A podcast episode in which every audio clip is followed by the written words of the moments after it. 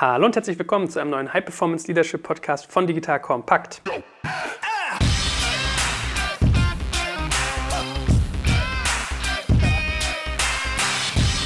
Mein Name ist Joel Kaczmarek und mit mir ist wieder der Führungskenner schlechthin, der gute Stefan Lammers. Hallo Stefan. Hallo Joel, schön wieder da zu sein.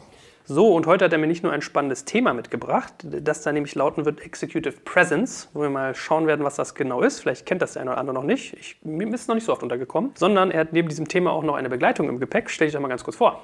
Hallo, mein Name ist Steffi Lammers und ich bin Executive Coach bei SLBB. Ihr Lieben, an dieser Stelle noch ein Hinweis auf ein spannendes IT-Projekthaus, das sich auf die Realisierung von großen E-Commerce-Projekten spezialisiert hat. Und zwar ist die Rede von MGM Technology Partners. Na, spricht sie also genauso aus wie die Filmfirma, noch mit lauterem Gebrüll würde ich sagen, MGM. Und zwar ist MGM Technology Partners schon seit 25 Jahren am Markt. Und um euch mal so ein paar Kennzahlen zu geben, 600 Mitarbeiter, 15 Standorte und vor allem Enterprise-Web-Anwendungen. Zum Beispiel haben die Jungs und Mädels Webshops gebaut, Marktplätze und Backend-Lösungen für Firmen wie wie Lidl, Rewe oder DHL All You Need. Und wenn ihr euch mit Themen wie digitalen Marktplätzen oder Internationalisierung beschäftigt oder wenn euch die Integration von Shops, ERP und Logistikprozessen interessiert, dann sprecht doch mal mit den MGM-Kolleginnen und Kollegen.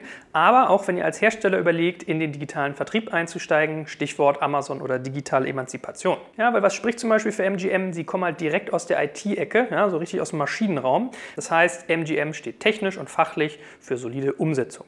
Wenn ihr jetzt neugierig geworden seid, dann könnt ihr euch das Ganze super bequem angucken, einfach unter digitalkompakt.de slash mgm und findet auch unterschiedliche Referenzstories und Case Studies dort zum Download.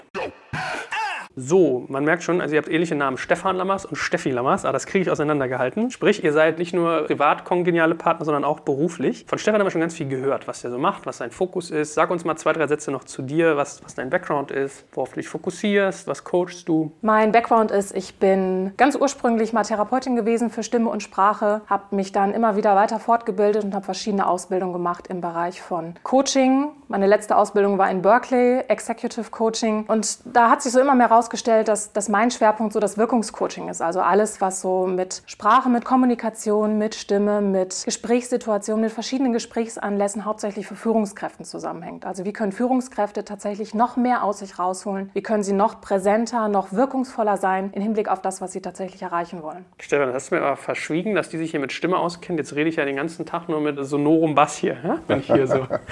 Zum Ende wird sie dir bestimmt ein Feedback geben. Aber ich will, wenn er es dann möchte. Ich will da gleich nochmal drauf zukommen zurückkommen auf das, was Steffi gerade gesagt hat. Wir haben ja in den letzten Tagen das Tech-Frühstück auch gehabt und da ging es um das Thema High-Performance Leadership und das ist natürlich eine der Kernpunkte im High-Performance Leadership, ist das Thema Präsenz einer Führungskraft und das wird immer wichtiger, auch gerade wenn ich High-Performance-Teams wieder aufbauen will. Da geht es darum, dass ich die Menschen inspiriere, dass ich eine Vision schaffe und die ja auch entsprechend vermitteln kann, dass es die Menschen anzündet und Spaß macht zu folgen. Und dazu brauche ich einfach Feuer und dazu brauche ich Kommunikation und da ist Steffi einfach echt die Expertin schlechthin. Mhm. Gut, Präsenz. Steffi, ist das jetzt zu verstehen als wirklich Präsenz? Man muss die ganze Zeit im Office rumhocken oder ist das mentale Präsenz? Oder man meint das solche Sachen wie, wenn ich mit jemandem mich unterhalte, soll ich nicht dauernd aufs Handy sein? Das heißt, ich sollte halt wirklich immer bei der Sache sein. Was genau muss ich unter Executive Presence eigentlich verstehen? Also das, was du gerade gesagt hast, zum Beispiel mit dem Handy, das wäre so eine Grundvoraussetzung. Darüber würde ich schon fast gar nicht mehr sprechen wollen, weil es mir noch um viel mehr geht, was es da rauszuholen gilt. Also als Führungskraft brauche ich nicht nur die Präsenz im Gespräch. Wenn ich mit dir rede als als Mitarbeiter muss ich natürlich hundertprozentig da sein. Das ist, das ist eine Grundvoraussetzung. Aber mir geht es noch mehr um den Anlass, tatsächlich herauszufinden, was spielt jetzt in unserem Gespräch wirklich eine Rolle. Geht es um irgendwelche Zielvereinbarungen? Geht es um irgendwelche Inhalte aus der Arbeit? Oder geht es tatsächlich noch um mehr? Also nicht nur Präsenz zu zeigen, sondern auch vom Mindset her so eingestellt zu sein,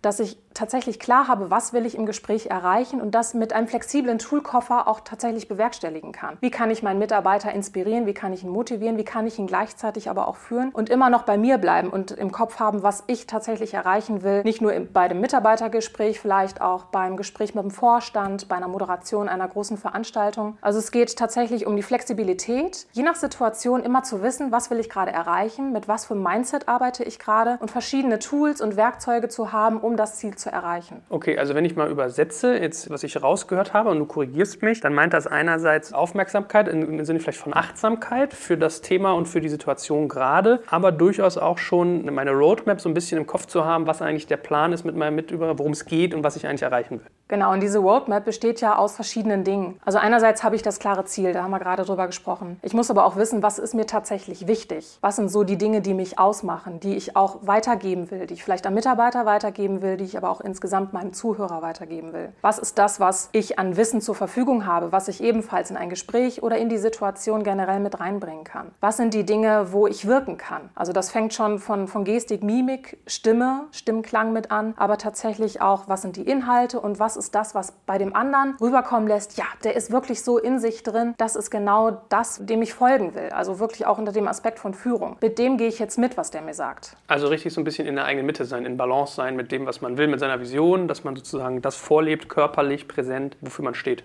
Genau. Ich würde sogar sagen, es geht noch ein Stück weit darüber hinaus. Wenn ich heute sehe, dass Führungskräfte sich oftmals zurückhalten, also Führungskräfte aus meiner Sicht rufen sich teilweise viel zu sehr auf die Mitarbeiter ein. Also was sind die Anlässe, die, die Bedürfnisse der Mitarbeiter? Aber wenn wir uns angucken, was Führung letztendlich bedeutet, dann ist ja Führung eine Richtung zu geben, die Menschen dahin auch zu beeinflussen, zu lenken, dass sie einer bestimmten Richtung folgen sollen. Und dazu ist es auch wichtig, dass ich mich traue, wirklich meine Gedanken überzeugend rüberzubringen und auch von Anfang an wirklich ein Gefühl dafür habe, am Ende, wo sind die Leute denn dann gelandet, wo, wo kommen sie da eigentlich hin? Und dazu brauche ich eben das, was Steffi gerade sagt, diese Präsenz auch und diesen Mut beispielsweise auch tatsächlich die volle Energie rauszulassen in einem Moment, wenn ich für ein Ding brenne, um die Mitarbeiter auch anzuzünden. Ich habe jetzt irgendwie gerade so ein Bild von so einem Pfadfinder, ne? hier so Fähnlein-Fieselschweif, dass einer mit so einer Flagge da vorausgeht und eigentlich so ein bisschen den Weg sozusagen vorgibt, weil ich weiß, glaube ich, ganz gut, was du meinst, dass man manchmal so auf die Befindlichkeiten der Leute angeht, dann verbiegt man sich, dann ist man aber irgendwie nicht mehr in dem Attraktor oder auf dem Attraktor, den man eigentlich haben will. Steffi, wenn du jetzt sagst, es geht um Präsenz zeigen, alle, die da jetzt draußen zuhören, die so Remote-Teams haben, verteilte Teams oder die vielleicht sagen, oh, ich mache manchmal ganz gerne Homeoffice, muss denen jetzt das Herz in die Hose rutschen, weil bin ich ein schlechter Leader, wenn ich zum Beispiel physisch oft nicht anwesend bin? Muss ich auch immer physisch präsent sein? Es wäre natürlich von Vorteil, wenn eine Führungskraft möglichst viel auch vor Ort ist, aber gerade in den heutigen Zeiten mit Arbeitswelt 4.0, mit, mit Teams, die verstreut sind über die ganze Erde, das geht natürlich oftmals gar nicht und das ist auch nicht unbedingt immer der Kern des Ganzen. Also bei Executive Presence, was wir darunter verstehen, geht es mehr darum, tatsächlich in den Momenten, wo ich dann die Möglichkeit habe, sei es auf digitalem Weg, mit meinen Leuten zu sprechen, irgendwo zu kommunizieren, etwas weiterzugeben, dass ich dann tatsächlich auch die 120 Prozent da bin mit allem, was ich zur Verfügung habe. Muss man immer lange und viel arbeiten und viel präsent sein? Also hilft viel, also viel hilft viel? Gilt das hier oder ist das gar nicht so wichtig? Nee, tatsächlich lieber Qualität vor Quantität. Ganz klare Sache. was würdet ihr denn sagen, was sind denn an sich so die, die Anforderungen an einen Leader, wenn ich diese Executive Presence jetzt mal versuche zusammenzufassen im Sinne von irgendwie Fähigkeiten oder von, von Toolwerk. Also ich habe ja bei Stefan im, im, Vortrag auch gelernt, dass ihr da irgendwie so einen Stern habt, wie so einen Sheriff-Stern. Vielleicht kannst du ja mal ganz kurz zusammenfassen, was ihr da als wesentliche Punkte seht. Wir haben diesen Sheriff-Stern, wie du nennst, in Berkeley kennengelernt. Wir haben da beide eine Ausbildung gemacht zum Executive Coach. Und da ist das ein Modell, was wir auch jetzt immer wieder gerne im Coaching nutzen, weil es einfach sehr eindrücklich ist und uns immer wieder viele gute Momente beschert, wo wir Dinge erklären können und Dinge, die einfach auch aus unserer Sicht wichtig sind, zu können. Das ist einmal, stell dir vor, es ist ein normaler Stern mit fünf Ecken und an diesen fünf Ecken sind fünf Fähigkeiten verteilt, die eine Führungskraft mit wirklich viel Präsenz, mit toller Präsenz auch braucht. Anfangen tun wir meistens mit der Intention, mit dem Ziel. Was ist das, was ich im Gespräch erreichen will, in der Situation, sei es eine Moderation, sei es Vorstandsmeeting, auch nur mit den Mitarbeitern oder im Gespräch. Was will ich tatsächlich erreichen? Was sind meine Top zwei Ziele? Dann, was brauche ich alles dazu? Kommunikationswerkzeuge von, angefangen von Storytelling über welche Rhetorik könnte vielleicht hilfreich sein, gibt es da bestimmte Tools. Das sind aber meistens so eher die kleineren Varianten davon. Also da brauche ich nicht jetzt ein großes Rhetorikseminar belegt haben, um da mich gut auszukennen, sondern Kommunikation ist da ja noch viel mehr, auch wirklich die nonverbale Kommunikation, die Stimme, die Gestik, die Körperhaltung, bin ich demjenigen zugewandt? Wie sitzen wir überhaupt am Tisch? Sitzen wir gegenüber am Tisch oder haben wir vielleicht die Möglichkeit, uns auch persönlich zu begegnen in einer Sitzecke, in einer Lounge-Ecke. Dann ist noch ein großer Part wirklich meine eigenen Überzeugungen als Person. Was glaube ich eigentlich tatsächlich, wer ich bin? Was, was macht mich aus in meinen Überzeugungen, in meinen Grundhaltungen, in meinen Werten? Dann ist ein Part das Wissen, was ich als Führungskraft fachlich weiß, was ich aber auch über mich selbst weiß, das spielt so ein bisschen in Überzeugung rein. Und natürlich der ganze Part der Präsenz im Sinne von, ich bin wirklich da. Ich würde gerne nochmal so diesen Part Überzeugung auch in den Vordergrund stellen dabei. Also das Thema in der Kombination auch Intention und Überzeugung. Ich glaube, viele Führungskräfte beschäftigen sich sehr stark mit diesem Thema Kommunikation. Da gibt es genug Führungskräfte, die noch nicht alles kennen. Kann man sicherlich noch was dazulernen. Präsenz hat Steffi ja schon gerade viel drüber gesagt, aber Intention wirklich diese Klarheit darüber, was soll am Ende dabei rauskommen? Wie mache ich das eigentlich? Und dazu ist eben unheimlich wichtig, zu diesem Thema Überzeugung sehe ich persönlich auch immer dieses Thema, sich selbst zu kennen. Ne? Nur wer sich selbst kennt, kann auch andere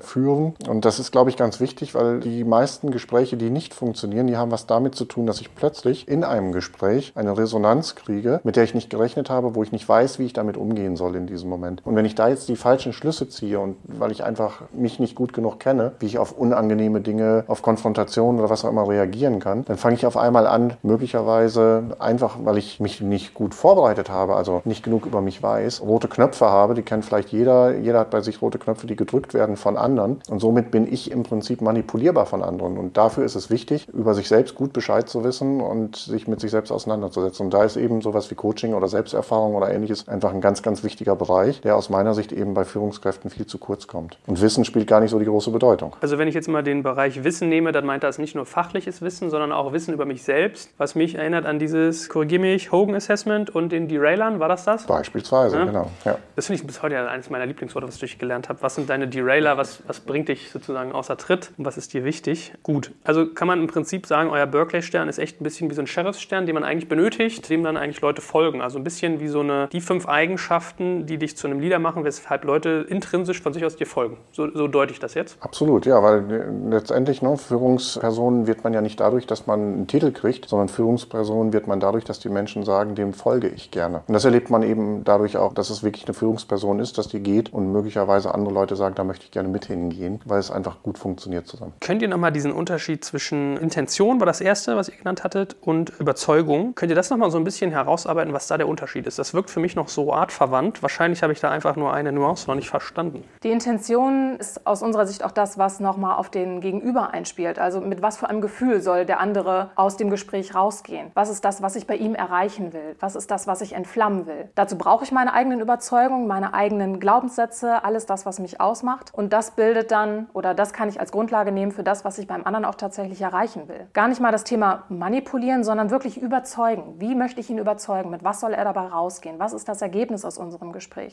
Hattest du dich, Stefan, auch mal so ein schönes Beispiel von, ich glaube, einem Workshop war das, von dem ich äh, in deinem Vortrag gehört habe. Das gehörte doch auch in das Thema Intention rein, ne? Ich sage jetzt mal, das ist natürlich immer auch in Kombination zu sehen. Steffi hat ja vorhin schon mal angesprochen, verschiedene Tools. Ne? Also wir sind eigentlich gar nicht so diejenigen, die sagen, Tools sollten im Vordergrund stehen. Aber eins der zentralen Elemente, Modelle, die wir nutzen, ist das Why-How-What-System von dem Simon Sinek beispielsweise. Und da ist natürlich genau diese Frage, also was will ich in einem Moment eigentlich erreichen? Und wir hatten eine Situation, dass es ein internationaler Workshop angestanden hat und der Moderator zwei Wochen vorher abgesprungen ist und ich gefragt wurde, ob ich diesen Workshop moderieren kann. Und ich habe gesagt, und ich war ja da auch einfach in einer glücklichen Situation, dass ich viel fordern konnte und gesagt habe, ja, aber dann nur nach meinen Bedingungen. Und dann bin ich mit dem Vorbereitungsteam zusammengekommen und habe als erstes gefragt, was wollt ihr tatsächlich mit diesem Workshop erreichen? Was ist anders am Ende? Und das haben die mir beantwortet und danach konnten wir dann sagen, wie müssen wir dazu vorgehen, um das zu erreichen? Und am Ende war klar, das wird keine Konferenz mehr, so wie es vorgestellt worden ist, sondern es wird am Ende ein interaktiver Workshop. Da haben die mir gesagt, ja, ist alles wunderbar, das musst du jetzt nur noch unserem Vorstand erklären. Und das habe ich dann in einem Telefonat auch gemacht. Und da ist eben genau dieser Punkt, wie gehe ich jetzt vor in diesem Moment, dass ich ein Gefühl habe, ich habe ein sicheres Set an Möglichkeiten für mich da. Und dann bin ich auch genau nach diesem Why, How, What Modell vorgegangen und habe eben gesagt, pass auf, das Ziel, das Why ist das, was wir mit dem Workshop erreichen wollen. Ist das für dich auch das Why? Ja. Dann müssen wir so und so vorgehen. Ist das für dich klar und akzeptabel? Ja. Und dann war das dritte, ja, dann musst du deine Speaker ausladen. Und dann sagt er, ja, ist klar. Und wenn ich andersrum vorgegangen wäre in dieser Situation, das heißt, ich muss mir immer über den Kontext klar sein, mit welchen Menschen habe ich es zu tun. Wenn ich andersrum vorgegangen wäre und hätte gesagt, hör mal, du musst alle Speaker ausladen, dann hätte der mir vermutlich einen Vogel gezeigt und hätte gesagt, sag mal, was soll das denn jetzt? Dann hätte ich gesagt, ja, wir wollen ja auch einen interaktiven Workshop machen. Und dann hätte er gefragt, wieso? Und dann hätte ich zum Schluss das Why gebracht und hätte gesagt, ja, wir wollen ja alle besser zusammenarbeiten. Und dann hätte er gesagt, wieso? Das ist doch schon alles in Stellenbeschreibungen beschrieben. Wozu soll das sein? Ich nenne das immer den ganz einfachen, lockeren Spruch an dieser Ecke, dass ich sage, man kann die Psychologie gegen sich arbeiten lassen oder für sich arbeiten lassen. Und dazu muss ich eben über mich Bescheid wissen. Ich muss ein Gefühl dafür haben, wie andere Menschen ticken. Wo kann ich da andocken? Und das ist nicht ein Thema, wo ich nur eindimensional denken kann, sondern ich muss ganz viel Erfahrungen sammeln. Ich muss da auch mal Fehler machen, aber ich muss sie mir dann auch angucken und daraus lernen. Und ich glaube, das hat viel damit zu tun, über diesem Thema Thema Überzeugung, mit diesem Thema mich selbst kennenzulernen als Führungskraft, um dann auch wirklich Wirkung entfalten zu können. Mhm. Ja, ich fand dieses Bild einfach ganz passend, weil der gesagt hat auch mal Start with Why. Ja, und genau. hättest du außen gestartet, wärst nach innen gegangen, wärst dir um die Ohren geflogen und in dem Fall ist es da einmal gut gegangen. Da sind wir vielleicht auch so ein bisschen bei dem Thema Flexibilität. Also das, was Stefan gesagt hat, ich brauche einfach ganz viele Erfahrungen, ich muss ganz viel ausprobieren, um dann auch tatsächlich meinen Stil zu finden, um tatsächlich auch flexibel, je nach Situation, denjenigen zu überzeugen, denjenigen zum, zum Entflammen zu bringen. Und dafür braucht es eben verschiedene Dinge. Da reicht nicht ein Rhetorikseminar, um das zu lernen. Da reicht reicht auch nicht einmal irgendwie ein paar Sitzungen Coaching zu machen, sondern das ist wirklich eine Kombination aus verschiedensten Dingen, die mich dann dazu befähigen, tatsächlich auch eine richtige, wirkliche Executive Presence zu zeigen. Ihr Lieben, noch ein Tipp für euch, wenn ihr schon für den September plant, da ist ja Demexco, alles reist nach Köln, dann schaut euch dort doch mal die Spriker Plaza an. Auf der Spriker Plaza habt ihr 350 Quadratmeter, wo sich wirklich das Who is Who des E-Commerce trifft und zum Beispiel sind vor Ort der Online-Marketing-Rockstar Philipp Westermeier, Joachim Rabe, ein Onliner der ersten Stunde und neuer CEO von Gomondo, sowie Frank Thelen, den kennt ihr alle, bissiger Löwe und berüchtigter Investor. Zudem gibt es eine große Demo-Area, in der das Commerce OS auf Herz und Nieren geprüft werden kann. Neben neben verschiedenen Frontends wie Dash-Buttons und Alexa wird vor Ort auch ein B2B-Case eindrucksvoll demonstriert. Denn passend zum neuen B2B-Produkt von Spryker, das viele neue Features, die speziell auf die Bedürfnisse von Geschäftskundenprozessen ausgerichtet sind, wird es auf der Demexco schon eine Sneak Preview geben. Yay! Na? Später wird die Spryker B2B Suite dann, also später im Jahr, eigenständig eingeführt und auf der Demexco könnt ihr sie schon mal anfassen. Und als wenn das alles noch nicht genug wäre, zusammen mit Spryker findet ihr vor Ort außerdem insgesamt acht Umsetzungsagenturen sowie neun Schnittstellenpartner von Hosting über Payment bis hin zu CMS und PIM. Also euer Spriker-Projekt ist damit in besten Händen. Und wie von Spriker gewöhnt, gibt es am Anschluss des Tages eine fette Standparty mit dem fast schon legendären Resident DJ Bitsy Brown sowie einem weiteren grandiosen Special Act. Wer das ist, verrate ich noch nicht, darum schaut es euch an auf digitalkompakt.de slash Spriker, dann werdet ihr auf die entsprechende Seite weitergeleitet. Was wären denn Anlässe eigentlich für diese Executive Presence? Also in welchen Situationen brauche ich sowas ganz vermehrt?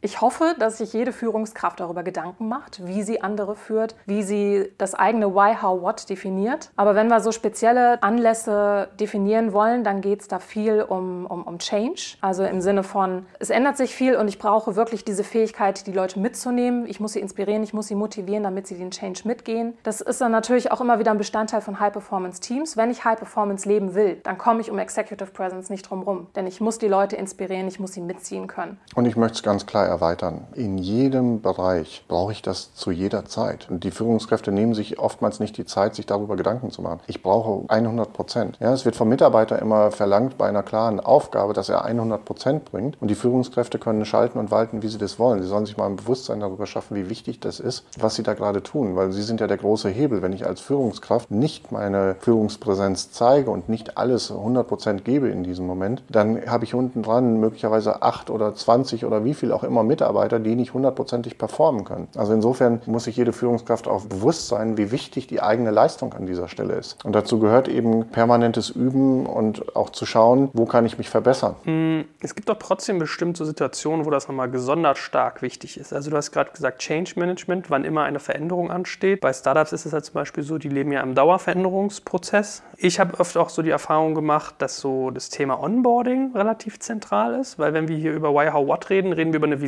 reden wir eigentlich über einen Mantra, dem wir folgen. Wenn Leute das am Anfang schlecht verstanden haben, ist man da eigentlich auch in so, einem, in so einer Kurve drin, die nicht mehr gut performt. Sind das so typische Anlässe oder gibt es vielleicht noch weitere, wo das extra wichtig ist? Bei dem Thema Onboarding haben wir immer so ein schönes Bild von der eigenen Betriebsanleitung. Also wenn wir jemanden haben, der neu auf eine Führungsposition draufkommt, dann empfehlen wir meistens eine eigene Betriebsanleitung zu schreiben über sich selber, um tatsächlich auch das eigene Why so ein bisschen näher zu definieren. Um den Mitarbeitern klarzumachen, wer bin ich überhaupt da vorne? Was sind die Dinge, die mich ausmachen und wie könnt ihr am besten mit mir umgehen? Was ist das, was ich auch von euch erwarte? Wie ihr mit mir umgeht und wie wir als Team uns auch tatsächlich definieren. Also das ist immer wieder ein ganz schöner Anlass, sich auch wirklich nochmal zu besinnen, was sind meine Dinge, die mir besonders wichtig sind? Was sind die Dinge, die mir bei den anderen besonders wichtig sind, um darüber auch in ein Gespräch zu kommen und in einen offenen Austausch? Ja, genau. Und es ist vor allen Dingen wichtig, der erste Eindruck zählt ja. Das heißt also, ich setze als Führungskraft da auch meine Marke zu Anfang. Also wer will ich sein, als wer will ich gesehen werden? Und wenn ich beispielsweise zu passiv starte und die Leute denken, aha,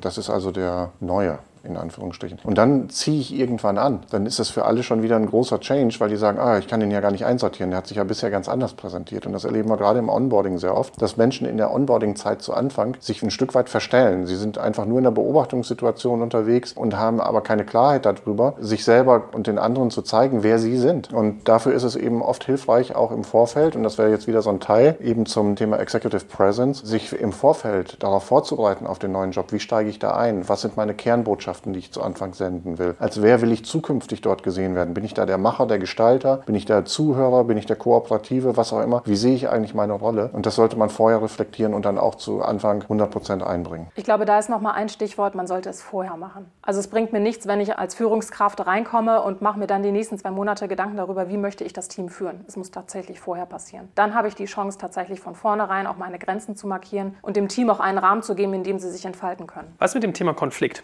Weil das würde ich ja annehmen, ist so die Feuerprobe für irgendwie Präsenz. Ist das so oder vermute ich das falsch? Ja, ich würde jetzt sagen, die Gefahr ist jetzt einfach, ihr kennt ja wieder unser Thema, wir sind ja immer viel mit Lencioni unterwegs und einer der Punkte in der Zielorientierung ist ja, was gegen Zielorientierung spricht, ist Status und Ego. Und das ist manchmal ein schmaler Grad und da muss man einfach für sich eben, da sind wir auch wieder bei dem Thema, selbst über sich viel zu wissen. Also wie bin ich denn da gerade unterwegs? Also ich will auf der einen Seite zielorientiert sein und da sage ich immer, Zielorientierung in einem Unternehmen bedeutet im Sinne des Unternehmens und im Sinne des Teams das Beste erreichen wollen und nicht im Sinne für mich und meine Egozentrik oder was auch immer das Beste erreichen zu wollen. Also kein Status und Ego, sondern das Ringen um die beste Idee. Und eine Führungskraft mit Executive Presence hat das für sich im Blick, wo ist dieser schmale Grad, also wo kippt es um sozusagen in eine Status- und Ego-Diskussion und wo ist es eben tatsächlich etwas, was für das Team gerade das Beste ist oder für das Unternehmen das Beste ist. Und das ist ein schmaler Grad und gerade da scheitern auch viele Führungskräfte und zwar aus einem Grund. Die waren möglicherweise die ganze Zeit nicht hundertprozentig präsent, haben nicht deutlich gemacht, wofür sie eigentlich stehen, haben geschluckt die ganze Zeit. Und jetzt kommt es zu diesem Punkt, wo entschieden wird. Und da ist ein Widersacher, der eine andere Idee hat, die aber längst nicht so gut ist. Und jetzt denkt jemand, da muss er jetzt die Pumpgun auspacken, um den umzuschießen. Und dann geht es auf einmal in einen destruktiven Konflikt rein und dann geht es auf einmal um Egoismen, Status und Ego und nicht mehr um die Sache. Und deswegen ist es so wichtig, von Anfang an auch diese eigene Präsenz zu haben und deutlich zu machen, wofür ich stehe und was mir wichtig ist. Je besser ich über mich selber Bescheid weiß, desto besser ich auch immer wieder reflektiere, was ist tatsächlich mein Kern im Sinne des Unternehmens, im Sinne des Teams, desto weniger Angriffsfläche biete ich auch für Konflikte. Konflikte entstehen ja häufig nicht auf einer sachlichen Ebene, sondern wirklich auf der emotionalen Ebene. Und dann ist irgendetwas nicht klar ausgesprochen worden, irgendetwas gab zu viel Raum für verschiedene Aspekte.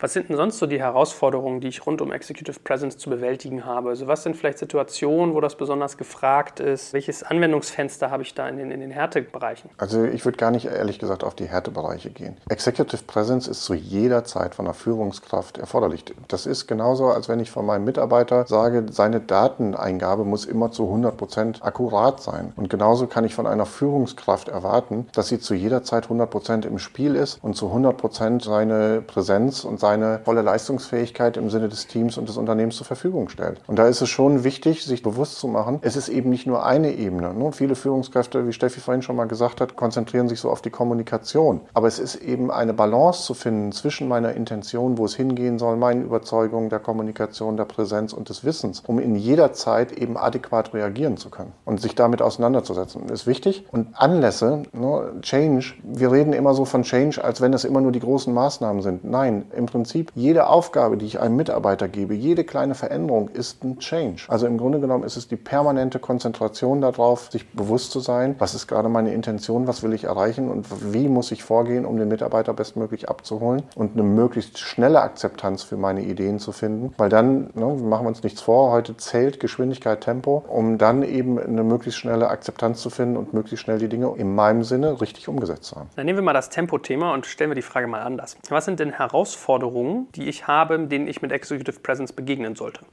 Die Herausforderungen liegen natürlich auch in den aktuellen Management-Dynamiken zugrunde. Also ich habe nicht mehr so viele Möglichkeiten, mich zu präsentieren. Die Möglichkeiten werden immer geringer. Die Führungskräfte werden ausgesiebt. Und wenn ich mich irgendwo hinstelle, sei es um etwas zu moderieren, sei es auch nur um meine Ansprache für meine Mitarbeiter, für wen auch immer, ich habe nur diesen einen Moment. Ich muss in diesem Moment tatsächlich hundertprozentig performen. Ansonsten ist dieser Moment vorbei und er wird sich vielleicht negativ auf meine Karriere auswirken. Gut, also ich schneide mit. Man hat irgendwie weniger Zeit generell per se. Du hast weniger Berührungspunkte, man kann sich nicht mehr so schön zeigen. Was man so mitkriegt, werden Teams irgendwie immer schlanker und verteilter. Und es ist eigentlich so ein Thema Motivation. Das wären jetzt so fünf Herausforderungen, die ich rausgehört habe, die ihr seht, wo Executive Presence besonders gefordert ist. Ich würde vielleicht nochmal auf Stefan zurückkommen, der gerade sagte, es ist in jeder Situation. Ich bin Führungskraft und ich brauche in jeder Situation, wo ich mit Mitarbeitern, mit anderen Leuten zu tun habe, meine hundertprozentige Präsenz. Klar können wir jetzt unterscheiden, es gibt solche Anlässe und solche Anlässe, aber grundsätzlich sollte ich mir in jeder Situation, wo ich mit einem Mitarbeiter oder einem anderen Kollegen spreche,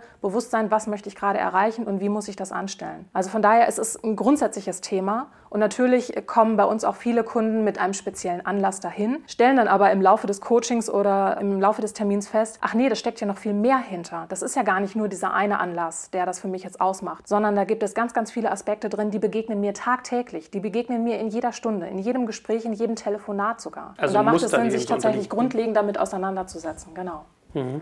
Jetzt mal Butter bei die Fische. Wie lerne ich denn eigentlich Executive Presence, wenn ich das bisher vielleicht so ein bisschen verschlafen habe? Gibt es Methodiken, gibt es Tools, mit denen ich mir so das aneignen kann? Wie komme ich dahin, wenn mir das nicht angeboren ist oder ich es bisher einfach gar nicht so wahrgenommen habe als wichtig? Also da gibt es vielfältige Sachen, die man machen kann. Also tatsächlich ist aus meiner Sicht das Thema Selbsterfahrung eben wichtig, um über sich selbst Bescheid zu wissen. Da gibt es unterschiedlichste Angebote. Es gibt wirklich sehr, sehr gute Programme im Bereich High Impact Leadership und ähnliches. Was wir festgestellt haben, womit wir uns auseinandergesetzt haben, und wir, wir haben auch den direkten Vergleich. Ich habe teilweise Präsenzveranstaltungen gehabt, an denen ich teilgenommen habe, die wir hinterher nochmal online gesehen haben. Also da gibt es dann auch Online-Formate von. Man muss wirklich sagen, in diesem Bereich, um wirklich da alles aus sich rauszuholen, funktionieren meistens Online-Workshops nicht, zumindest längst nicht so gut. Es ist einfach wichtig, da geht es auch wieder um diese Beziehung und um wirklich in den echten Kontakt zu kommen. Wir empfehlen immer wirklich Präsenzformate, die auch teilweise mehrere Tage dauern, weil man da schon echt durch Hochs und Tiefs geht in so einer Zeit. Und das braucht man einfach auch, um es wirklich zu lernen. Und das ist mehr als ein rationales Verständnis für die Situation, sondern es ist wirklich ein körperliches Auseinandersetzen auch mit bestimmten Dingen. Wir arbeiten beispielsweise in vielen Workshops und in vielen Coachings auch mit Videoformaten, um jemanden etwas zurückzuspielen. Und wir sind immer wieder erstaunt, wie stark das einfach wirkt, wenn jemand tatsächlich sich selber nochmal sieht oder wenn er gespiegelt wird von anderen Personen. Das hat eine ganz andere Kraft und eine ganz andere Bedeutung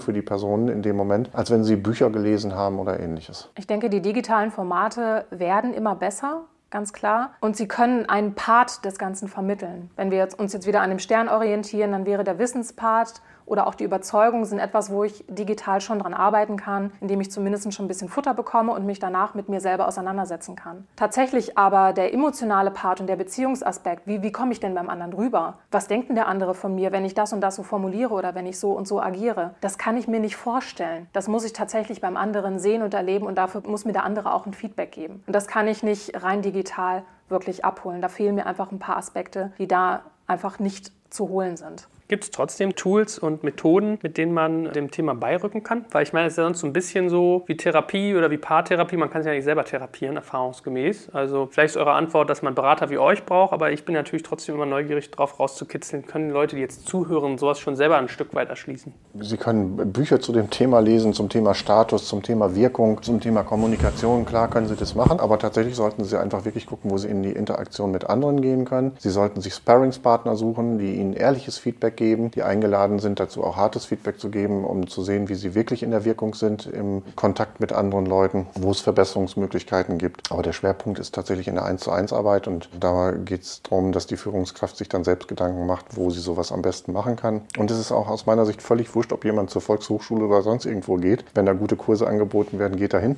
und macht es und sammelt einfach Erfahrung. So, liebe Hörer, für heute sind wir schon wieder am Ende unseres Podcasts angelangt. Wenn euch das Thema aber noch weiter interessiert, habt ihr die Möglichkeit, euch auf Patreon extra lange Podcasts von uns zu besorgen. Also quasi jeweils einen Director's Cut, der noch einmal 10 bis 20 Prozent länger ist und dementsprechend mehr Inhalt bietet. Patreon schreibt sich wieder Patron, nur mit E dazwischen, also Patreon. Und unter patreon.com slash dekompakt könnt ihr euch für monatlich ein paar Taler besagte extra lange Podcasts klicken. Dort ist dann übrigens auch keine Werbung enthalten, sondern diese wird ans Ende geschnitten und auch sonst kommt ihr in den Genuss unterschiedlicher Extra-Inhalte wie unser Recherchematerial, die Teilnahme an all unseren Gewinnspielen und, und, und.